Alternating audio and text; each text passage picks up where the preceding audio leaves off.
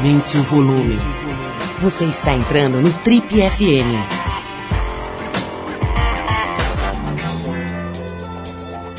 Oi, eu sou o Paulo Lima e a gente começa agora mais uma edição do Trip FM, que é o programa de rádio da revista Trip. Já são mais de 32 anos no rádio brasileiro. E na edição de hoje a gente recebe a talentosa atriz Marta Noel. A Marta tem se destacado nos últimos anos pela atuação dela em várias frentes, né? no teatro, no cinema, na TV. Ela fez, por exemplo, o seriado da Globo Felizes para Sempre, onde ela viveu aquela, aquele par romântico com a Paola de Oliveira, aquele seriado em que a Paola de Oliveira apareceu seminua lá e causou comoção nacional. A Marta era a namorada dela naquele seriado. Bom, a Marta vem aqui para falar com a gente sobre o trabalho dela, sobre essa trajetória já de 18 anos nas artes cênicas, sobre os próximos projetos e também sobre a avó dela, Dorina Noel, que é a avó da, da Marta, foi uma das mais importantes ativistas aí, pessoas que mudaram a história dos deficientes visuais aqui no Brasil. A avó dela, Dorina Noel, ficou cega aos 17 anos e passou a se dedicar às pessoas cegas dali dali em diante, fez muita coisa importante. E a Marta acabou de fazer um documentário sobre a história da avó, chamado Olhar para o Mundo. Vai contar sobre isso também aqui no nosso encontro. Bom, vamos abrir o programa com a banda The Smiths e o clássico There's a Light That Never Goes Out, que é do disco The Queen is Dead, o álbum que, assim como a Trip, está comemorando 30 anos agora em 2016. Aproveito para te lembrar, aliás, que a Trip e a TPM estão na banca em edições especiais, celebrando esse aniversário. São edições especiais de 30 anos dedicadas a gente, na paixão por gente. A gente traz um apanhado de conversas com alguns dos principais personagens que fizeram parte dessas três décadas já de Trip. Tem desde Julian Assange, José Padilha, Hélio Grace, Regina Casé, é, a dupla que ama se odiar, Caetano e Lobão. Tem muita gente legal nessa edição dedicada à nossa paixão por gente que está nas bancas 30 anos da Trip. Já a TPM traz a conversa com a Clarice Falcão, uma entrevista bem interessante com a Clarice Falcão, que está na capa da, da edição. E também com a perita criminal e artista de destaque, artista muito importante no cenário da arte contemporânea de hoje, que é a Berna Reale. E ainda tem nove mulheres incríveis de 30 anos, revelando as visões de mundo delas, os planos que elas têm para o futuro. As duas revistas estão muito legais, vale a pena dar uma passada nas bancas e levar para casa aí o seu exemplar da Trip e da TPM. Bom, mas voltando aqui para o Trip FM, a gente vai então de The Smiths, There's a Light That Never Goes Out, e a gente já volta com o papo nosso aqui com a Marta Noel. Take me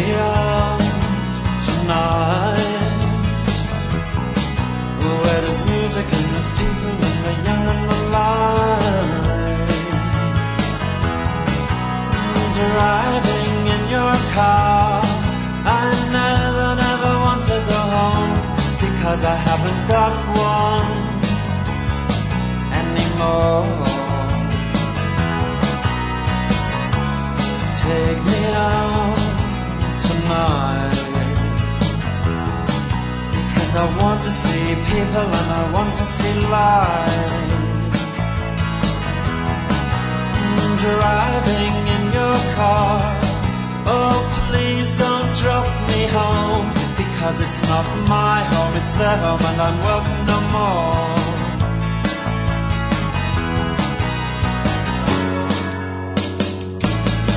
And if a double decker bus crashes into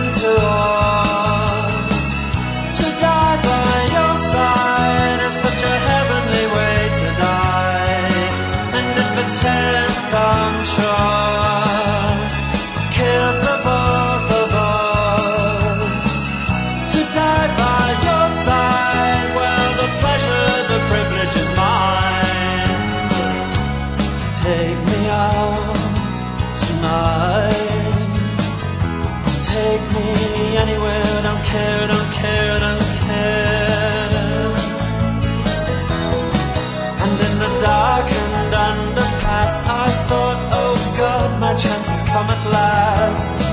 But then a strange fear gripped me, and I just couldn't ask. Take me out tonight. Oh, take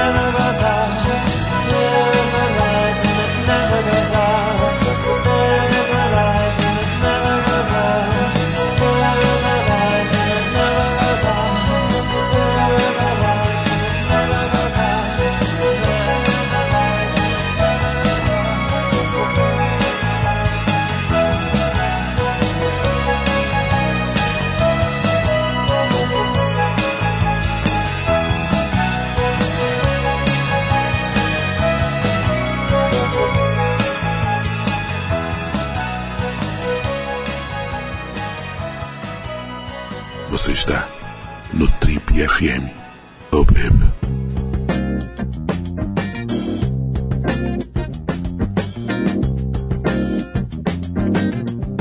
Pois é, pessoal, a nossa convidada de hoje é uma bela, talentosa, perfumada atriz brasileira. Ela é paulistana, começou a atuar ainda criança e se formou em teatro na tradicional Escola Célia Helena e também cursou cinema na FAAP. Nos últimos anos ela ganhou bastante destaque graças a trabalhos importantes, como por exemplo a peça Animais na Pista, também o filme Entre Nós, uma atuação que rendeu a ela o prêmio de melhor atriz coadjuvante no Festival Internacional do Rio de Janeiro, e também o seriado da Rede Globo Felizes para Sempre, onde ela fez um inesquecível par romântico com a pequena Paola Oliveira.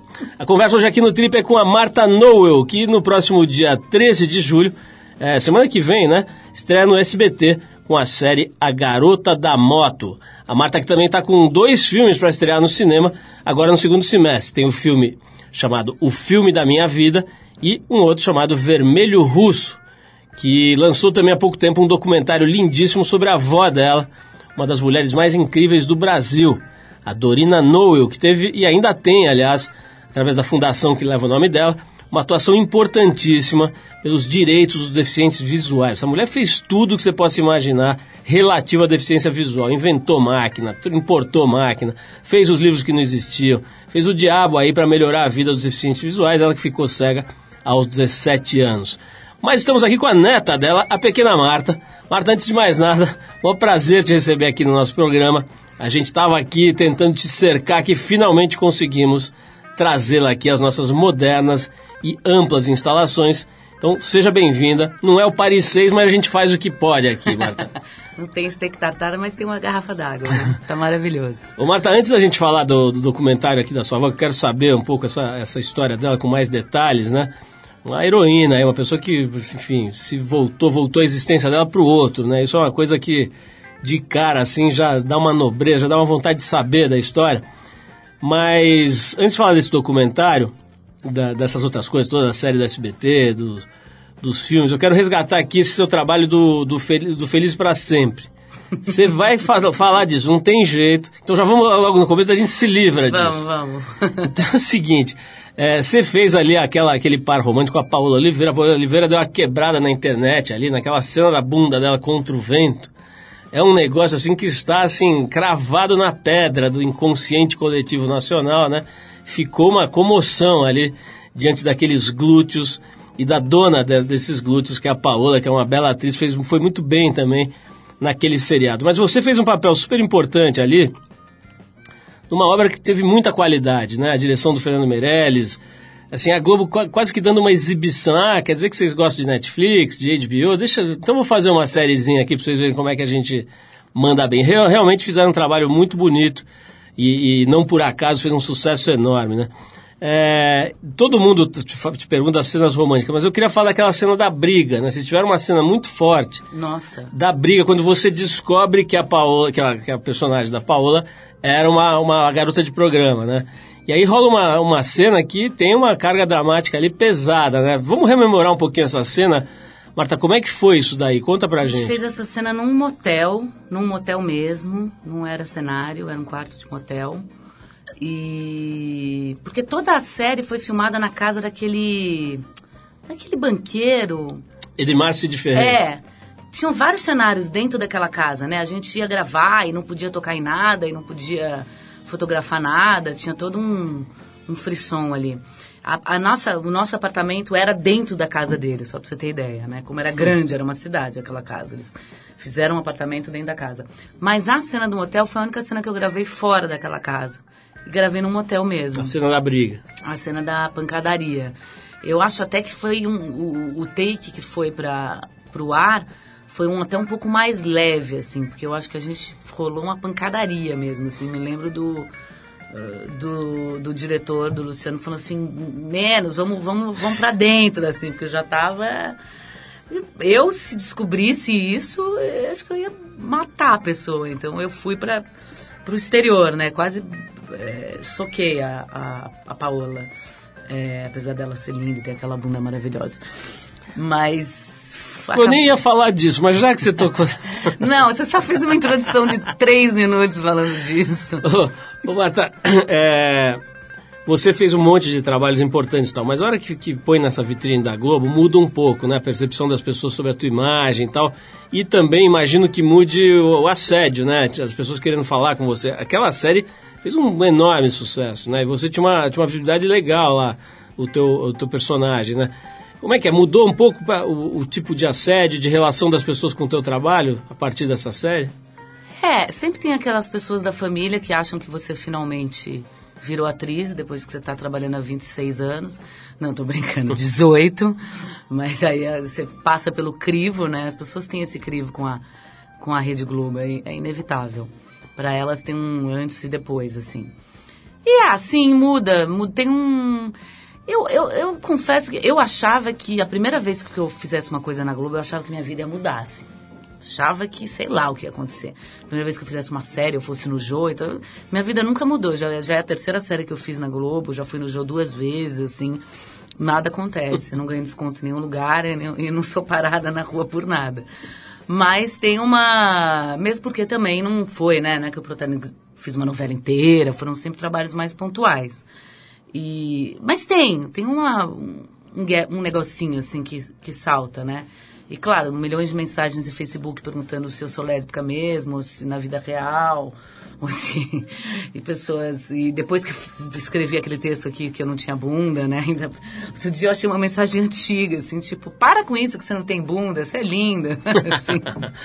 Ô, ô, Marta, essa, essa, voltando a essa cena da briga aí, como é que você, como é que você trabalha isso, assim, curiosidades do mundo animal, né? Como é que é uma cena dessa? Você conversa antes com a Paola, com o diretor, vocês meio que marcam ali os movimentos, ou é bicho solto ali, deixa não, a a emoção? gente geralmente marca. Quando tem cenas muito. Eu já fiz muitas cenas muito fortes, assim. É, de briga, né? Ou de choro, ou de. Quando você sabe que você vai ultrapassar uma fronteira ali no, no outro, sabe? Que, que você pode bater na pessoa, fazer coisas que a pessoa fique chateada depois. Tem um acordo meio tácito, assim, entre atores, né? Tipo, a gente se olha, combina e fala, bom, é a cena, né? Você sabe que eu gosto de você, você gosta de mim, a gente vai tomar uma cerveja depois, mas geralmente os atores têm um, um acordo silencioso de que, tipo, a gente vai ter que fazer isso, mas tá tudo bem. Então, você marca o. Você marca um pouco, mas eh, não existe uma coreografia. A não ser alguns diretores que gostam de marcar tudo e tal. Mas, geralmente você dá um caminho e, os atores fazem a, a coreografia de acordo com a liberdade que eles possam ter eh, dentro dos limites de câmera e cenário, né? Tem um Marta, a limite. gente vai fazer uma pausa aqui para tocar a primeira música do nosso programa de hoje. Na volta voltaremos para falar mais da Dani Bond. Não, brincadeira, não é da Dani Bond, não. Vamos falar da tua história no cinema. Quero ouvir um pouco sobre cinema e, obviamente, sobre teatro também. É, eu vou tocar aqui o, o nome da faixa Can't You See, do Peter Tosh. E é uma música daquele disco Mystic Man, que é uma obra-prima de 79 do Peter McIntosh, que, na minha modesta opinião, é sem dúvida um dos três ou quatro melhores artistas de reggae de todos os tempos. Vamos lá, Peter Tosh com Can't You See, e a gente já volta com a Marta Noel contando pra gente como é que foi o começo da carreira dela, 18 anos atrás. Vamos lá.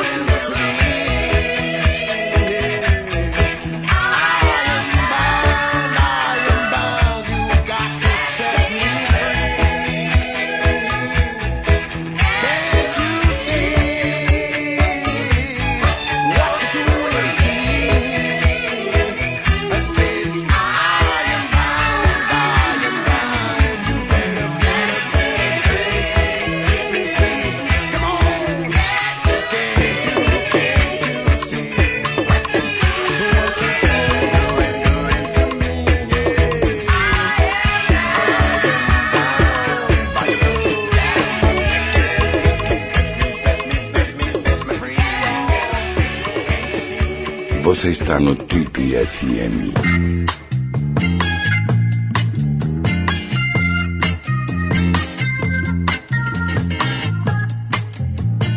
Legal, pessoal, estamos de volta. Esse é o programa de rádio da revista Trip. Hoje recebendo esta jovem, perfumada, bela e talentosa chamada Marta Noel.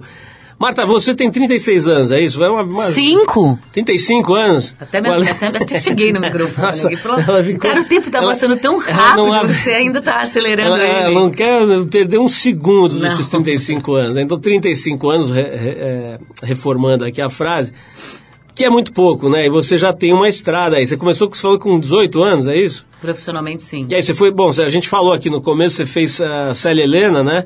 Depois foi estudar cinema no Fa- na FAAP, é, isso? Aí fiquei aqueles primeiros anos da vida de ator que você só trabalha de graça, paga pra trabalhar praticamente. Fazendo- Só na permuta. Só na permuta, só no pareces. ô, ô, Marta, como é que é, a tua família, ela, ela ainda tinha aquela coisa de achar que atriz não, não pode, não serve, ou você já não pegou, já não é dessa geração?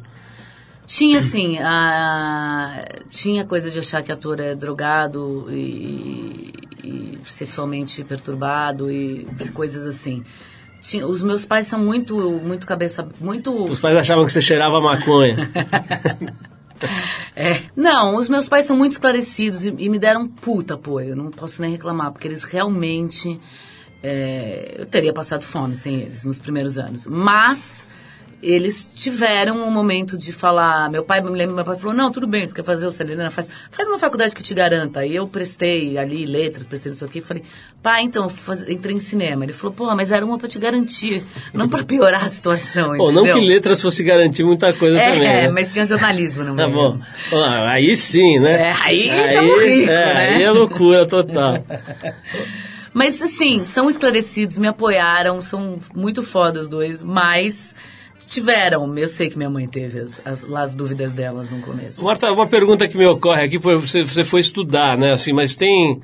Se for olhar aí os grandes atores brasileiros e, enfim, gente que está atuando de forma legal, com qualidade e tal, muitos não têm essa formação técnica, né? Como é que é? Isso te ajudou muito, fez muita diferença, você acha, ter Muita, estudado? Muita. Porque eu fiz o Célia Helena, né, que é uma formação de três anos, peça todo semestre, você já lida com a coisa de ter uma estreia e tal. E tem a parte teórica toda que você estuda, que é incrível, história e tal. Depois eu fiz FAAP, cinema, que é um negócio que você lida com... Eu, eu já queria muito fazer cinema com atriz, então hoje em dia eu entro num set, é, eu sei tudo que está acontecendo, né? Não só porque eu já fiz muita coisa, mas porque eu fiz uma faculdade de cinema. E eu continuo estudando. Eu fui para a Rússia já estudar teatro. Eu, eu adoro estudar. E acho que os atores que não têm essa formação, eles correm atrás no trabalho. Eles, eles, eles fazem de cada trabalho um, um estudo, que é o que a gente continua fazendo mesmo. Então, claro, tem gente que já nasce meio gênio, né? Então, eu, eu precisei dessa formação. Eu sabia que tinha ali dentro de mim um negócio bom. Sempre soube que eu era atriz. Mas nos primeiros anos eu, eu abria a boca e canastrava. assim. Mas tinha isso, de você pequena já saber que você ia Já. fazer isso? Vou te falar que eu fiz a minha primeira peça na escola com nove anos e eu já sabia. De- de- eu falava que eu queria ser atriz e top model. Obviamente a questão da top model é assim, ficou para a próxima encarnação. Mas a atriz eu já sabia, eu já sabia. Só que eu, eu no começo eu não conseguia. Eu falava, meu, cadê o meu talento? Onde ele tá?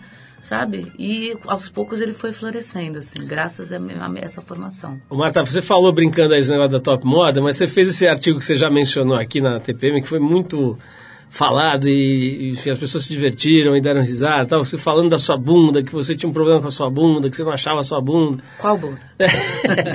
e, Não, brincando, agora eu comprei calças de cintura alta que estão me dando muita bunda. Então, é. fica a dica. e- mas então, como é que é essa história? Porque assim, obviamente, né, o corpo é uma ferramenta de trabalho do ator, etc, etc. Como é que é assim a tua relação? Você tinha problema com isso? Você achava mais feia, sem bunda? É, como é que era e como é que é hoje? Olha, eu vou te falar a verdade. Eu me acho super bonita. E acho que eu não tenho uma, uma coisa padrão do corpo, a câmera engorda pra caralho. Toda vez que eu me vejo, eu falo, ai meu Deus, meu braço. Ai, eu podia estar 5 quilos mais magra. E às vezes eu emagreço 5 quilos e não tô filmando nada, entendeu? Aí, na hora que eu vou filmar. Olha, é um negócio, eu vou te falar. Mas assim, eu tô cada vez tentando me distanciar um pouco mais disso, porque também se eu colocar muito a minha atenção aí, é, as pessoas, você vê as pessoas na TV magras, na vida real elas são mais magras ainda. Tem um negócio, uma loucura aí, né? E, e eu sinto que eu tenho que ultrapassar isso com o meu talento, com o que eu tenho a dizer, o que eu tenho dentro de mim é muito mais importante que isso. Mas eu não deixo de sofrer, obviamente, e de batalhar, e de fazer ginástica e tudo isso aí. É, Por exemplo, o que vocês têm feito para os glúteos? Nossa, eu tenho uma personal trainer agora que é uma louca, que chega todo dia lá em casa com o cabelo arrepiado, correndo, e ela é. Eu só peguei ela porque ela, assim, a Cris, ela tem os horários mais loucos que os meus. Então a gente. Agora, daqui a meia hora, não, amanhã, aí ela chega com um monte de caneleira e a primeira coisa que ela me dá é glúteo. Outro dia eu falei, para de me dar glúteo, porque eu vou ter uma cãibra daqui a pouco. Ô, ô, Marta, vamos falar um pouquinho desse documentário da sua, da sua avó, né? Chama-se Dorina Olhar para o Mundo. Eu vou querer saber mais sobre, sobre esse filme, que está disponível aí em vários suportes aí desses de mídia. Vamos falar dele um pouquinho. Mas antes o Ale está se fazendo aqui gestos, porque ele quer que a gente toque mais uma música. Então vamos tocar aqui, ó. Eu separei para você o Lucas Santana. A, fa- a faixa chama-se Amor em Jacumã, faixa do disco dele de 2011 chamado Sem Nostalgia. Vamos ouvir então o Lucas Santana, que já esteve aí nessa cadeira onde você está. É, e a gente volta já Essa já. cadeira aqui você tem que... Isso daí é o seguinte, nem o sofá da Patrimônio. Hebe, o nosso É. tá mais nobre do que o sofá da Hebe. Bem mais. Bom, a gente já volta com o Triple FM conversando hoje com a atriz Marta Noel. Agora você fica com o Lucas Santana, Amor em Jacumã. Vou dar uma bola, vou levar a minha nega para Jacumã. Ver o sol nascendo na ladeira, anunciando que já é manhã. Se chegar turista, eu tando lá, não quero ver. Se chegar artista, eu tando lá, não quero ver. Se chegar revista, eu tando lá, não quero ler. Eu só quero ver a onda leve subindo e descendo. Eu também com ela subindo e descendo. E a nega comigo nesse vai e vem. Nada de disse, me disse, tudo na paquera. Amor não é tolice, conversa já era. Lá em Jacumã ninguém conversa não. Vou dar uma bola, vou levar a minha nega para Jacumã. Ver o sol nascendo na ladeira, anunciando que já é manhã. Chegar turista, eu tando lá, não quero ver. Se chegar artista, eu tando lá, não quero ver. Se chegar revista, eu tando lá, não quero ler. Eu só quero ver subir e descendo. Eu tando ela subindo e descendo. Nada de disse, me disse, tudo na paquera. Amor não é tolice, conversa já era. Lá em Jacumã ninguém conversa não. Vou pra já, pra já, pra Jacumã, eu vou pra já, pra já. Vou pra já, pra já, pra Jacumã, eu vou pra já, pra já.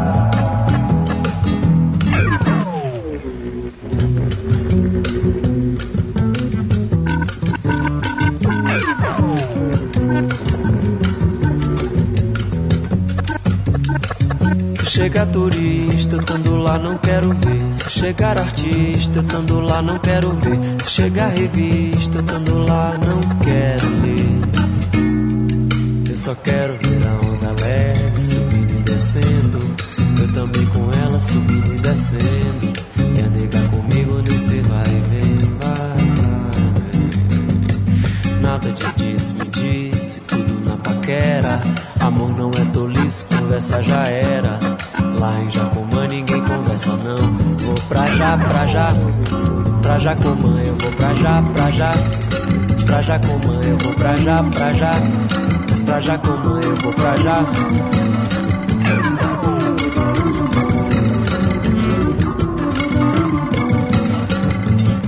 Vou pra já, pra já, pra Jacumã, eu vou pra já.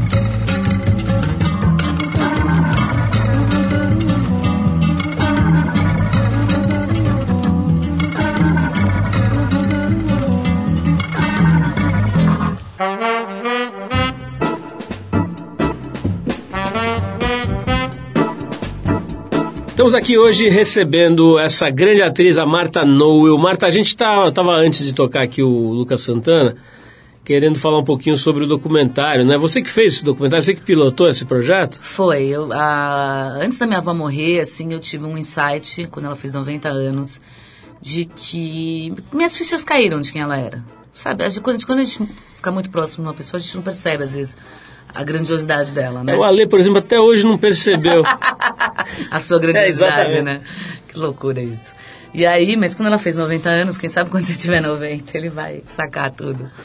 Eu saquei que ela era uma mulher assim, falei, gente, ela é, ela é muito foda, tem que fazer alguma coisa. E eu queria interpretar ela, né?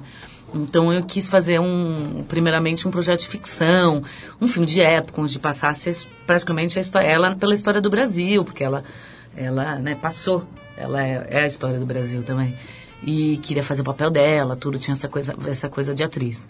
E aí foi ficando uma coisa meio inviável, não, não rolou. E eu fui lá na HBO e a, Maria Angela da HBO falou, estamos atrás de documentários e na mesma época comecei a conversar com a Alina Chami, que é a diretora do filme também, sobre a ideia de fazer um documentário e as coisas foram se encaixando e chegamos à conclusão que o documentário seria o melhor formato. E acho que era o, o formato que minha avó gostaria também, sabe? E aí pilotei isso, assim, produzi, escrevi o argumento junto com a Lina, atuo no filme de certa forma ali, leio coisas, entrevistei as pessoas. Quem tiver curiosidade de assistir, como é que seria o melhor jeito? Olha, é, o filme vai estar disponível, acho que até dia 30 de julho, né? Está em julho, não tá? Tá. 30 de julho, no www.hbogol.com.br. Não precisa ser assinante. Todo mundo fala, ai, quero ver, mas não tem assinatura da HBO. Não precisa. Você vai no HBO Go, clica no- na pasta Experimente, e o filme tá lá com audiodescrição e sem audiodescrição para assistir. E parece que tá também na degustação do Now. Legal, o filme chama-se Olhar para o Mundo, a história da Do- Dorina Noel, que além de ser avó desta jovem, talentosa, foi uma das pessoas mais importantes aí no, no, no, no que tange a, deficiência visual no Brasil, disparado, né? Não, tudo... tudo Só pede pro Padre Chico. Existiu o Exato. Padre Chico? Existiu, né? Desculpa, deixa que eu falei pra você não me fazer pergunta. Não, deve ter existido um, Difícil. esse Padre Chico que era o sinônimo, né, de gente que ajuda as pessoas cegas. Mas isso é muito antigo, né? De lá pra cá, quando a sua avó começou a atuar, é outro papo, é uma, uma postura muito mais contemporânea de fazer as coisas acontecerem. Não, sabe o que né? eu acho também? Não é de Ela- caridade, né? É, e ela fez um negócio em 1946. é, ela era mulher, né? Esse pequeno Esse detalhe. pequeno detalhe que ela saiu pelo mundo pra, pra lutar pela causa dela, sendo mulher, casou, teve cinco filhos, teve 12 netos, quer dizer, bisnetos. Então, Estudou assim, em escola de, de gente que enxerga. né? É, foi a primeira aluna é, cega a estudar numa escola de, de, de gente normal, entre aspas, Enxergantes. né? Enxergantes videntes. Ah. Então, assim, a a nega foi muito pioneira, assim, e- só que lá em 1900 e bolinha. Então, quando eu penso nisso, penso o qua- o quanto as mulheres hoje estão se dividindo entre trabalho, entre filhos e maridos e, e querer o lugar no mundo. Eu olho para a cara da minha avó e minha avó, sem levantar essa bandeira, porque essa bandeira nem existia, era a per- personificação dessa batalha, assim, das mulheres. O Marta, você gosta de escrever também, né? Você escreveu aquele texto para TPM que fez o maior sucesso, mas você escreve por aí, né? Como eu é escrevo. que Ah, eu, eu já eu escrevo poesia, eu tenho um livro que eu lancei de, de poemas, chama O Que Ela Quer, pela Edite. Eu escrevo, às vezes, quando as pessoas me convidam em jornal, em revista. Aliás, estou aceitando convites, adoro escrever. é? Pô, vamos te convidar mais. Esse, esse filme que você está lançando agora no segundo semestre, o Vermelho Russo, é, em cima de texto que você fez, né? Pra, É. pra Piauí, foi É, isso? Eu fui pra Rússia estudar teatro, eu e uma amiga, Maria Manuela, atriz, no inverno, e falei, gente, eu preciso é, fazer alguma coisa com isso. E, e convenci o Mário Sérgio Conte, na época, que eu queria escrever o diário para Piauí. E escrevi esse diário e foi muito legal, porque milhões de coisas aconteceram comigo lá. E o Charlie Brown, que é um amigo, um diretor de cinema, leu e falou: Isso é um filme, isso é um longa. Vamos fazer. E a gente ficou anos, né, pelas, atrás de, de patrocínios e leis e tudo, até conseguir filmar em 2014 e o filme agora está pronto e deve, deve passar, deve ir em festival logo mais. Ô, Marta, eu tô vendo aqui, eu não sabia dessa história, mas você tava naquela naquela situação lá em que o, Mário Bortolotto foi, foi alvejado Cara, ali. tem um tiroteio no currículo. Você tava lá, você tava apresentando uma peça lá, porque foi no Parlapatões, Foi no né? Parlapatões, a gente apresentou a peça meia-noite, a peça acabou às duas. Aí aquela coisa de peça que você vai, quer baixar a bola, né? Quer baixar a bola e, e vai, vamos tomar uma cerveja. Bom, quando eu vi, eram, eu me lembro perfeitamente, perfeitamente essa noite, eu, fiquei- eu passei das duas e meia às cinco, que foi a hora que começou a- a- o, o horror, falando, ai, eu tenho que ir pra casa, eu tenho que ir embora, eu quero ir pra casa. E não ia, e não ia, não ia, sabe? Sei o que aconteceu. E fiquei e realmente foi uma das experiências mais é, horríveis da minha vida e mais. Ao mesmo tempo, são mudanças, né? São, são chaves que você liga internamente. Foi, foi óbvio que eu aprendi muita coisa com isso e... e- Foi uma briga, eu não me lembro bem qual é a história. Ah, entraram dois, três caras pra assaltar. Eu não sei o que, que, que, eles achavam que eles iam achar no Parlapatões às duas da manhã, né? Porque realmente o caixa de uma peça. poupuda né? verba. Uma poupuda verba de 200 reais, que a peça pra, basicamente não poderia arrecadar mais do que isso. E mais, mais seis gatos pingados tomando cerveja. Realmente os caras, ideia de jirico. Mas entraram lá. E aí eu tinha acabado de ser assaltada, assim, um mês antes. Então eu tava mega traumatizada. E tanto é que a minha primeira reação foi me esconder atrás da geladeira. Você vê assim no videozinho, eu saindo correndo, guardando a bolsa e indo pra trás da geladeira, porque eu já tava assim. E alguém respondeu, o Mário respondeu, ele deu uma coronhada na Guta, uma amiga nossa, e Aquelas coisas que quando você vê tem alguém atirando. E, e foram, acho que os, os, os- foram 12 ou 15 tiros, os 30 segundos mais longos da minha vida. Atrás da Uau. geladeira. Bom, vamos fazer mais uma pausa para ouvir música, depois a gente volta para falar do seu outro filme, né? O filme da minha vida, que você está atuando, né? Com o Van, Vincent. Qual é o jeito certo? Vincent, Vincent, tem cada, cada um fala de um É. jeito, né? em Vincent francês é Cassel. Vincent, né? Vincent Cassel, é. Eu não atuei com ele, mas ele tá no filme. Vamos falar desse filme que foi dirigido pelo Celton Mello, não é isso? Foi. Celton Mello. Ele teve aqui já também, uma figura, gente fina. Vamos falar disso aqui, Marta, mas antes eu vou tocar para você. É, a gente separou o Devendra Banhart. Conhece a, figura, não? Quem é. Banhart. A faixa chama-se Baby, é de um disco que ele fez em 2009 chamado What Will We Be? Então a gente vai ouvir o Hipster More, Devendra Banhart. Né? Esse cara tem um panteão, assim, tem um monumento para ele lá no, lá no, como é que chama, lá no, o paraíso dos, no Brooklyn, né?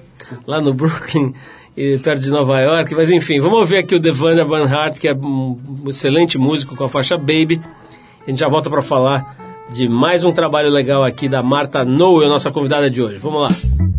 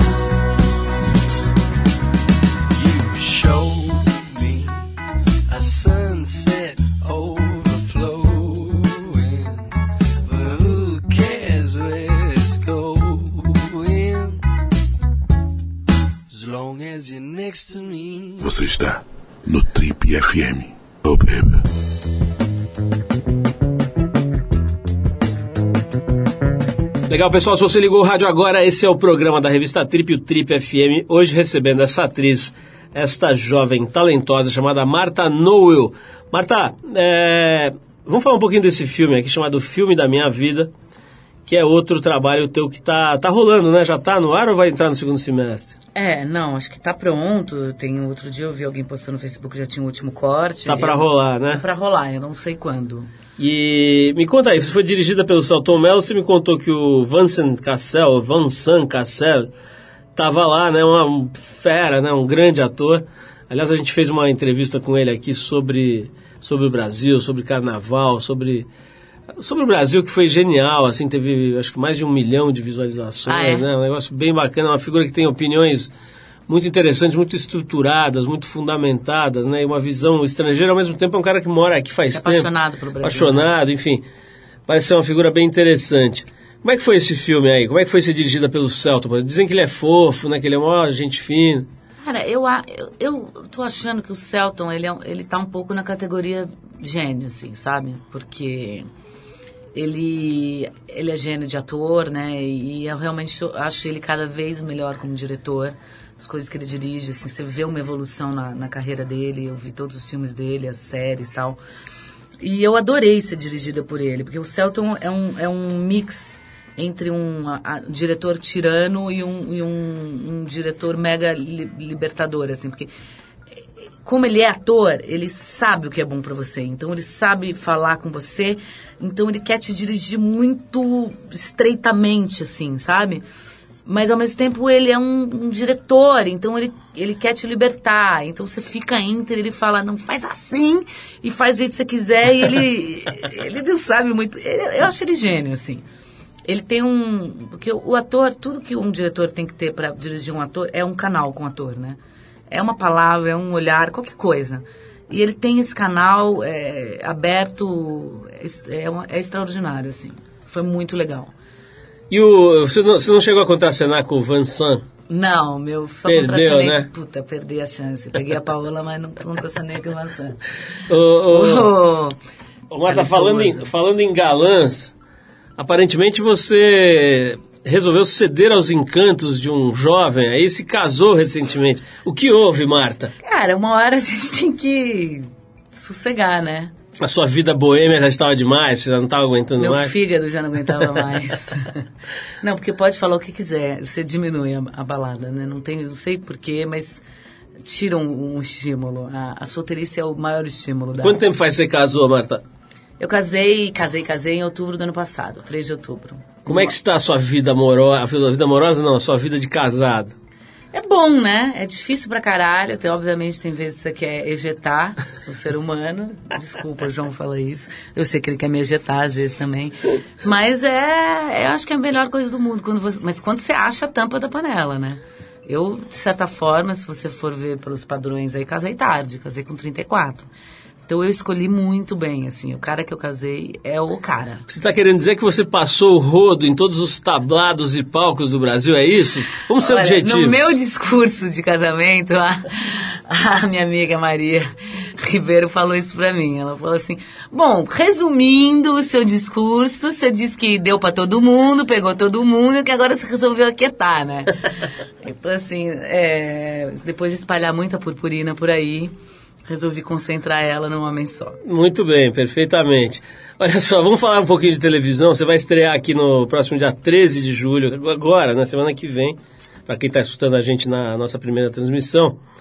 É, a série A Garota da Moto, que vai rolar agora no SBT, né? E depois em outubro na, na Fox. Fo- no Fox Life, né? Fox Life. O que, que é exatamente esse trabalho? Eu vi umas chamadas já, mas ah, uma, mulher que vira mo- motoboy, é isso? É, a Cris Ubac, que, que é a, garota da moto, a protagonista, ela é uma motoqueira e ela tá fugindo de uma vilã, que é a Daniela Escobar, e vem para São Paulo e vai trabalhar como motoboy. Então a série é Tem um muito- filhinho, não faz? tem um filhinho, tem que aquela luta do bem contra o mal. A série é super jovem e de aventura. Eu acho que é um produto meio diferente, assim, porque ela é muito comprida. Ela tem 26 episódios, então ela não é uma sériezinha, né? Ela, cara, eu fiquei oito meses gravando esse negócio. É muito tempo. Sete meses, enfim. E ela é jovem e ela é. Ao mesmo tempo, ela é quase uma novela, mas ela tem um padrão de série, então. E, e a minha personagem é a Pan, que é a dona do boteco e que faz a melhor coxinha de São Paulo. As pessoas vão lá para comer a coxinha dela. A coxinha ou o salgado, né? Porque a Pan também é comprometida, assim como eu. Muito bom. Importante frisar isso, que é o salgado. ô, ô, Marta, é, nós vamos ter que encerrar aqui. O nosso querido Ale já está me, me fazendo sinais aqui. Mas é o seguinte, queria saber como é que você organiza, né? Porque eu estou vendo que você tem filme, documentário, série de televisão. É, como é que você organiza isso? Você consegue, primeiro, você consegue ganhar dinheiro com, esse, com esses trabalhos ou ainda continua meio na pindaíba, assim? Consigo, consigo ganhar dinheiro. É, o, o Charlie, meu amigo, que toda vez que tenta marcar um encontro comigo, que fala, cara, você é a desempregada mais ocupada do mundo, né? Porque agora, por exemplo, não tô gravando nada, né? Mas é tanta coisa para gerenciar que você tá sempre empregado. E, ah, eu faço bastante locução, que dá uma ajudada também. Mas é um mix, assim, de, de pegar aquele dinheiro de todos aqueles projetos e dividir ao longo do ano, quando não entra. É basicamente um malabarismo, mas eu não, não tô mais naquela pindaíba horrorosa, mas também não tô é, comendo fora toda noite. A não ser nas permutas. é, não. Ô, ô. Agora eu tô sem permuta, porque eu tô sem peça. Ô, Marta, é, para fechar, a última pergunta, uma pergunta bem singela, bem simples, que é o seguinte. Como é que você acha que a Lei Rouanet pode fazer para solucionar o problema da homofobia no mundo? Eu vou deixar você pensar e na próxima entrevista você responde essa pergunta. Tá? A gente vai te chamar de novo só para falar disso. Tá ótimo. Fechado? Então a gente vai encerrar nossa conversa com a Marta Noel, convidando vocês todos para acompanhar mais de perto o trabalho dela, que é muito bacana. Vai lá, dá para assistir ela em, em diversos filmes que vão entrar no cinema, em filmes que já estão disponíveis aí nessas plataformas on demand. Por exemplo, o Entre Nós, né, que é um filme de um diretor excelente, que é o Paulo Morelli, é, um dos fundadores da O2. Enfim, tem mil coisas aí que a, que a Marta fez. Tem o livro, teu livro tá à venda por aí, Marta? Esgotou. Sério? 500 exemplares. Que maravilha. Ah, mas falando em Lei Rouanet, Hum. olha só, nem todos os projetos ganham a Lei Rouanet ou ganham editais ou SESCs, né? Então, às vezes a gente tem que botar um projeto no Catarse. E eu tô com um projeto muito legal, que é o Flutuante, que é uma peça do Caco Galhardo, que é incrível, sou fã, com o Miriam Cortaz, eu e o Carcará, que é um grande artista plástico e ator também. Então, quem quiser ajudar, vai lá no Catarse, Projeto Flutuante. Legal, então se quem quiser dar uma força pode ir lá Pode também. ir lá no site do Catarse, a peça chama Flutuante. Já fica sócio da Já peça. fica sócio da peça, mil coisas, ganhou obras de arte, enfim. Marta, brigadíssimo, adorei te conhecer. Parabéns pelo teu trabalho. Parabéns pela vovó, né, que é uma das figuras mais incríveis da história aí da, da- da- das mulheres. A gente fica todo mundo agora falando, né, empoderamento. Não aguento mais essa palavra, É. empoderamento. Essa sim era empoderada, né? Essa era. Pô, com 17 anos ficou cega, foi lá, ralou, foi estudar em colégio de gente que enxerga, se transformou numa, enfim, numa, numa, isso sim que é ativismo, né? Foi lá e fez, né? Pelo outro, né? Pelo outro, Essa exatamente. de o que, que eu posso dar pro mundo, né? Não o que o mundo pode me dar. Exatamente, que é, aliás é, a- é a- o mote aqui do Prêmio Trip Transformadores, para o qual você será convidada. Bom, é, vamos encerrar o nosso papo com a Marta, com o padrinho espiritual e musical do nosso programa, que não é The Wanda Banhart, apesar do nosso, nosso grande respeito à comunidade hipster mundial. É, nós estamos falando do Johnny Allen Hendrix, que é ninguém menos do que Jimi Hendrix, mais conhecido como o grande mestre de todos os tempos da guitarra. A faixa que a gente separou é a faixa Hey Joe, do aclamadíssimo disco Are You Experienced, que é de 1967, quando a pequena Marta ainda não estava nem sequer projetada. Marta, muito obrigado pela presença, parabéns de obrigada. novo pelo teu trabalho. E a gente vai ficar agora na companhia da guitarra melodiosa e nervosa de Jimi Hendrix. Vamos lá.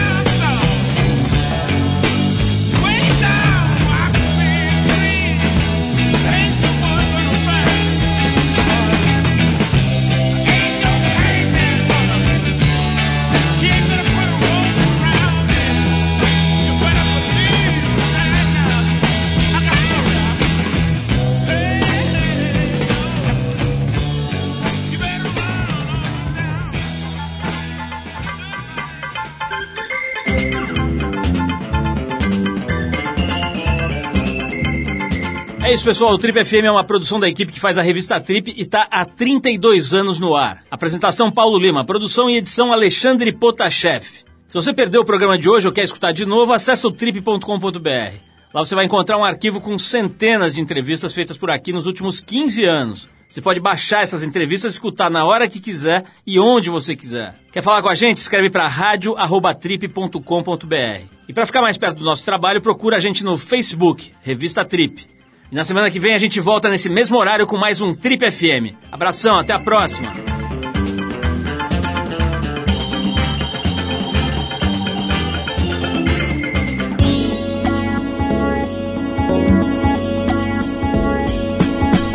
Você ouviu Trip FM.